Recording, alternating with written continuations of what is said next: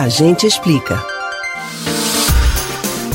Um estudo coordenado pela Fundação Oswaldo Cruz aponta que um vírus primitivo presente no genoma humano pode estar sendo ativado pelo coronavírus e provocando aumento de mortes em pacientes graves.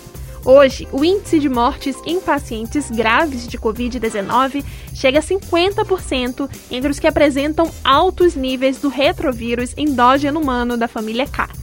Quer entender que pesquisa é essa e que vírus primitivo seria esse?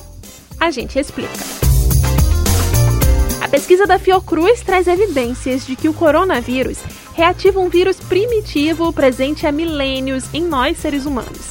A hipótese é que é essa reativação que possa estar por trás do agravamento e morte por Covid-19.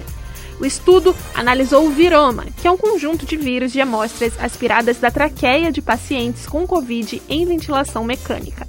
Nessas amostras foi constatada grandes presenças do vírus primitivo ERV-K, em comparação às de pacientes com casos leves e de pessoas não infectadas. A pesquisa acompanhou 25 pessoas que necessitaram de ventilação mecânica entre março e dezembro do ano passado.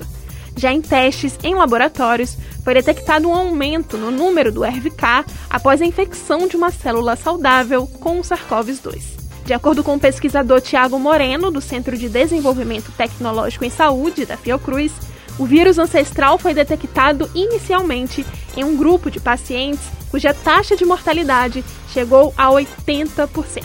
O RVK é um retrovírus endógeno ancestral que infectou o genoma humano quando humanos e chimpanzés estavam se dissociando na escala evolutiva. Alguns desses elementos genéticos estão presentes nos nossos cromossomos.